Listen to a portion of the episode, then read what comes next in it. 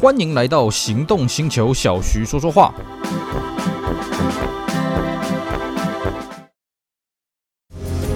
Matrix LED 智慧复眼头灯，开启崭新视野。同级唯一九气囊，连续三年七人座 SUV 销售冠军。Skoda Kodiaq 为你的世界而生。Skoda，聪明的就懂。Hello，大家好，我是 Celsius，非常高兴呢，又在这边跟大家空中相会。今天呢，我们依然来跟各位介绍一款当年经典的车，还有它经典的故事。我们今天主讲呢是爱快罗密欧 Alfa Romeo 一六四。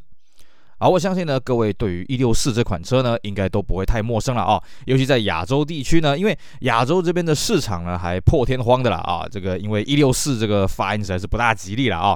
呃，尤其这个用闽南语或是用粤语呢，都是一路死啊。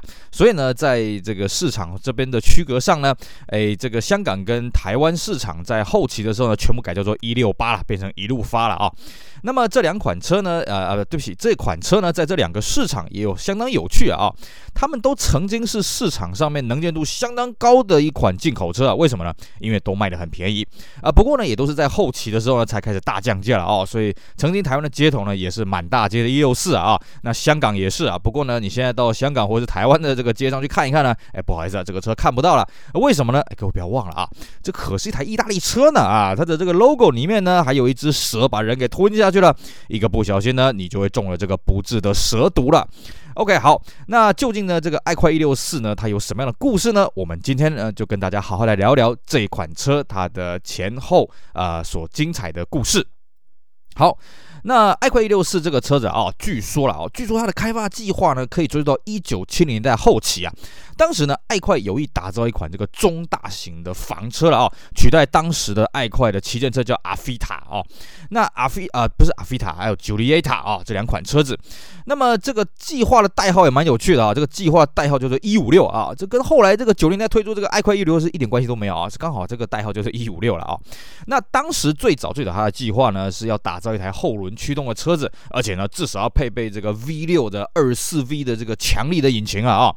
那么当时呢，设计到一半，哎呀，搞得差不多了，嗯，这个外观也差不多了，变速箱也差不多了，哎，这个时候呢，钱也烧得差不多了，于是呢，爱快只好把这个计划给搁置了。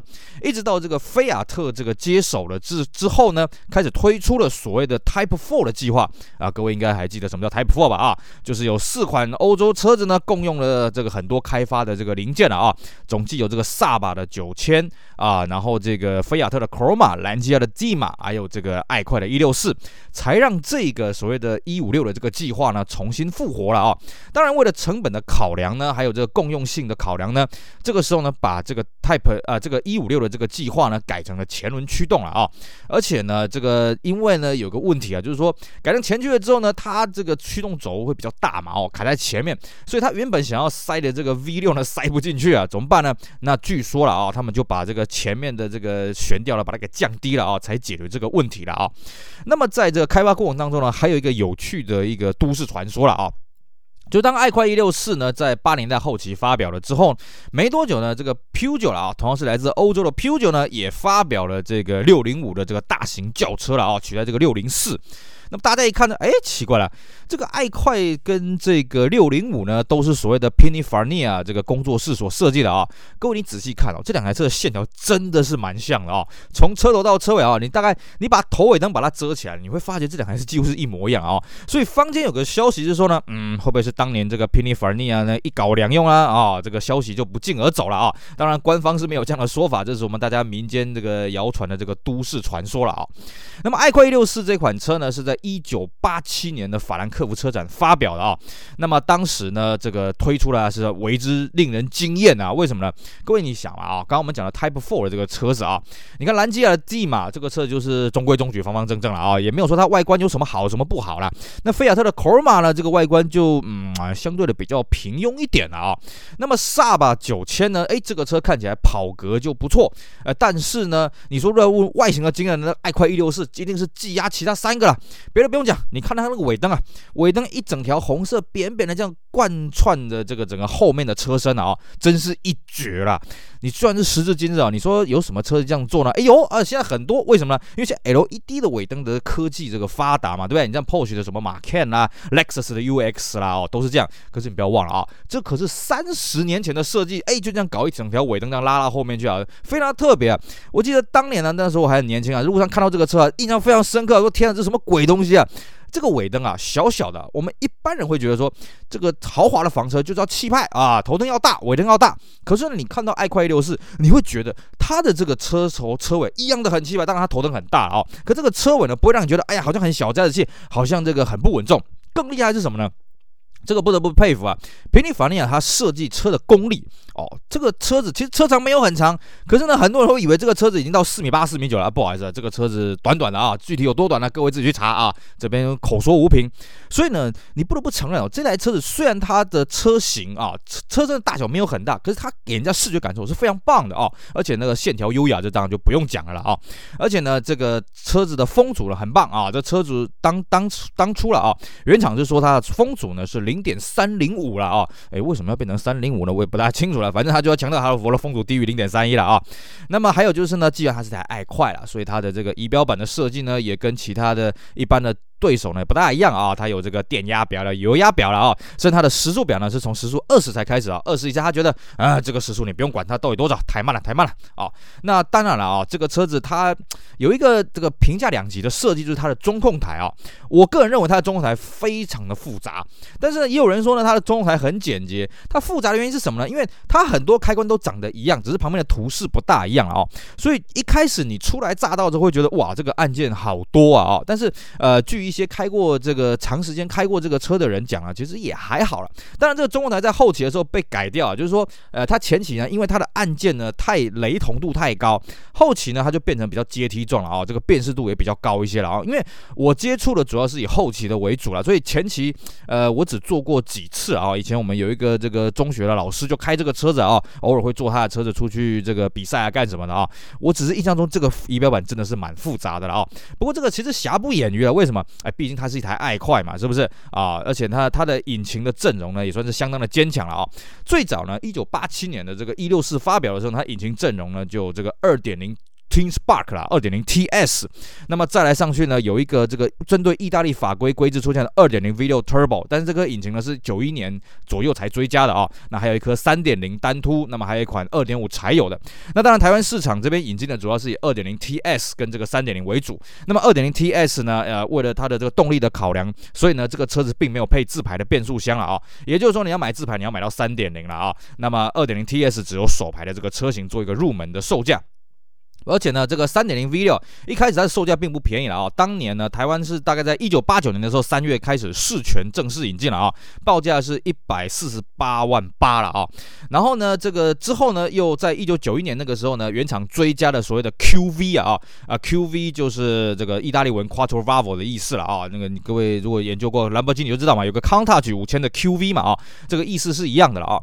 那么这个台湾这边引进的 QV 呢，报价是一百八十六万八了啊，而且。QV 只有哎黑白红三种颜色啊，那讲到这里呢，各位应该会有点印象了啊。如果你在那个年代有去过台北街头的话，你会有印象是什么东西呢？嘿嘿，这个时候呢，路上有很多爱快的警车，哎，没错。台湾呢，从盘古开天到现在呢，只有这么一批爱快罗密欧的警车了啊。当时呢，是这个台北市政府警察局呢跟市权标购的一批爱快的这个一六四的警车，那么的全部都是二点零手排的 TS 了啊。不过这批车呢，其实服务的时间没有很长，为什么呢？哎，有个都市传说是这样讲了啊，我也不知道是不是真的啊，因为可能要去问当年开过这批警车的人啊，就是说这批车呢，它的规格有点错误啊啊，就是它的这个水箱的规格了啊，是属于这个。温带的规格，不是我们台湾这种亚热带的规格啊，所以你知道警车它常常在市区里面停停走走嘛，或者路边怠速嘛什么的，大家就发现了这个车子引擎容易这个温度过高了啊，所以这批车其实服役的时间没有很久了。那么这边再附带跟各位闲聊一下啊。当时呢，在高雄了啊，也采取了另外采采用另外一款这个欧洲的警车了啊。当时这个帕萨 B 三啊，不帕萨 B 三这一批警车据说数量并没有很多，不像爱快一六四啊。我当然在台北街头，其实随处都看得到，只要你进台北市一趟，基本上都看得到这个爱快一六四的这个警车。就好像现在你在台湾呢，到处都看得到这个三菱啦，这个日产的那个纳智捷的这些警车了啊，能见度是还蛮高的了啊。不过时间并不是很长，就是了。那么呢，在这个前期的这个爱快一六四呢，我们从刚刚的售价，各位也可以听得出来啊，其实它不是一台很便宜的车子，三点零 V 六要这个一百四十八万八，那么 QV 呢要一百八十六万八了。其实你这个价格都可以买这个 Benz 的这个 W 一二四这个六缸的车型了啊，基本上是买得到了啊。所以呢，这时候呢，这个世权他也觉得，嗯啊，这个车子的销路呢真的是不如预期啊。尤其呢，它的这个同家的这个竞争对手啊，这个兰基亚的帝马呢，在三星的操作之下呢，走低价策略，大家会想。想说你这个底盘都一样嘛，是不是？当然引擎不大一样了啊，但是呢，地马的售价很低廉呐，所以那个爱快的这个销量也开始受到一些影响。于是呢，台湾大概在一九九一年的四月呢，哎，开始也来搞降价了啊。二点零入门的这个 Twin Spark 呢，售价压到百万之内了，是九十九万八。那么三点零 V 六呢，啊、呃，这个压到这个一百三十九万八了啊，这个算是象征性的降价，比较大的幅度呢，还有一个是三点零 Q4 了啊，降到一百七十五万了啊。那么这个国外呢说这个三点零 V 六版本可以选配后轴的自动水平，这个东西呢我不确定台湾有没有了。根据我的观察，应该是没有了，不然这个车子死掉速度应该是蛮快。但这个具体还是要这个有来有劳这些车友们来解答了啊。那么 QV 呢，当然啊、它的这个。悬吊当然就更高级，还有所谓的电子这个自动三段的这个水平避震系统了啊。那么另外一个是很好玩哦，台湾当时呢不只是引进了所谓的这个一六四的二点零 TS 啊，三点零 V 六，还有这个三点零 QV 了啊。那时候世权呢还搞了一批啊，很有趣啊。为什么呢？各位看到哈，这个三点零 V 六跟 Q Four 中间的价差哦，其实三四十万啊，这价差带很大了啊。然后有些人在批评说，这个三点零 V 六你虽然卖到这个价格了，可是你配备不够好。于是呢，世权就去搞了一批这个美规的爱快一六四。啊，叫做一六四 L。其实呢，美规当时呢，它有分三个级距啊，一个叫一六四基本款，一个叫一六四 L，一个叫一六四 S。那一六四 S 呢，当然顾名思义就是一个 Sport 的版本啊，不是 Standard 的啊，Sport 的版本。那么它就是其实就是美规版的 QV 啊，只是输出稍微不大一样。那么这个一六四 S，既然台湾已经有进了这个一六四的 QV 了，一六四 S 其实不用进了啊。那当时世权就弄了一批这个一六四 L，那售价呢刚好就卡在这三点零 V 六跟一六四 QV 的中间了啊，是一百六十五万八。那么 JB 的配备呢，哎，真的是相当的不错了啊！有头灯清洗啦，美规车灯啦，第三刹车灯啦，真皮内装啦，后独立电动椅啊，不要怀疑独立电动椅啊。那么还有原厂防盗了啊。那么这个独立电动椅呢，值得一提了。当然你说这个后面两个人坐起来是很舒服啊，不过它中间那个座位真的是很难坐了啊。然后它的内装呢，有灰黑跟鹅黄两种，其实看起来相当的高档了啊。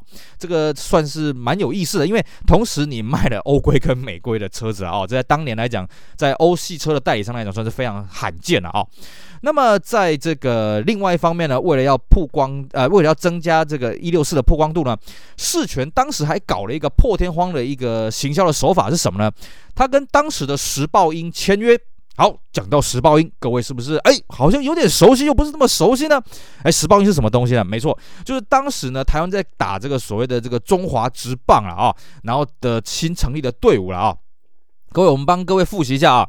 当时呢，这个职棒呢，一开始的这个队伍呢，比方说什么兄弟象啦，这个统一狮啦，魏全龙啦，啊，对不对？后来呢，加入了什么俊国雄啦、石豹鹰啦，啊，这些队伍。那么，在这个石豹鹰成立的没多久呢，这个世权就跟石豹鹰签约了啊。他们呢，赞助了十台爱快一六四啊，其中两台是三点零 V 六。八台的二点零 Twin Spark 啊，这个入门的车型呢，那么这个鉴于时报鹰的这个队徽的颜色呢，所以它只有一台三点零 V 六是灰色啊，这台灰色当公务车，其他的这个九台车啊，哦，就是一台三点零 V 六呢，那么八台的这个二点零 Twin Spark 呢，都是深红色了啊。那么一台三点零 V 六当公务车嘛，那另外一台三点零 V 六给谁呢？当然就是给当时时报鹰的这个教练了啊，这个总教练叫做李瑞麟呐，各位不知道还有没有印象了啊？那么其他的呢，八台给。几个明星球员了啊。我这边查到的资料大概是这样子啊，念给大家，呃，让大家回味一下当年这些明星球员啊。郭建成、廖敏雄、王光熙、姜泰拳、蔡明宏、张正宪、古国谦、陈执信啊啊！如果你跟我一样对这几个人很熟悉的话，表示你跟我一样有一把年纪了。好了，这是开玩笑了啊。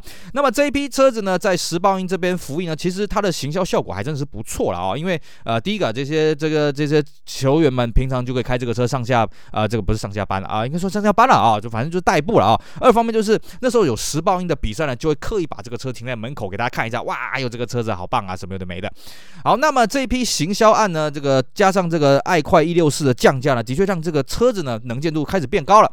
那么在国外方面呢，一九九二年呢，巴黎车展发表了这个一六四的小改款了啊，那么海外称之叫一六四 Super。那 Super 这个车子呢，这个外形有些小改，就是它头灯变得比较小，但是多了一个投射式的鱼眼灯啊。那么车侧车侧面的线条也稍微不一样啊。那么车长多了十一公分了啊。侧面线条最主要的差别是在于多了这个环车的这个镀铬的饰条。那么排气管改成不锈钢的扁平的造型。而这时候呢，原厂它标榜说呢，我的火星塞跟皮带保用十万公里啊。那么并且在增加了这个什么电折后视镜啦、隐藏式头灯清洗器啦啊。那么内装仪表板都稍微有改，我们一开始跟各位讲，它的这个中控台呢改成比较阶梯状的这个造型啊，比较好辨认啊，哪哪个按钮在哪边比较容易这个判读出来了啊。那么里程表呢改成电子仪表板，那么变速箱呢有一个很有趣的设计了啊，就是说呃它这个变速箱呢已经可以连续连降两档了，就是你油门踩得够大了，它会从四档一路降到二档了啊，会不会从三档降到一档呢？当时我不敢去试啊，因为这个车子年纪也大了嘛啊。那么这个后座呢这个采用了比较包覆型的座椅了啊，就比较像这个美国的。一六四呢，但是没有像一六四美国一六四 L 那么包了啊。那么这个内装呢，就追加了一款颜色，叫做酒红色了啊。前期基本上都是米黄跟灰黑了啊。那么后期开始追加了这个酒红。那引擎的阵容呢，大概也做了一些调整了啊。最主要是这个 V 六二四 V 的出现了啊。那么台湾当时呢，基本上这个 Super 这个车型呢，就引进了这个 V 六二四 V 了啊。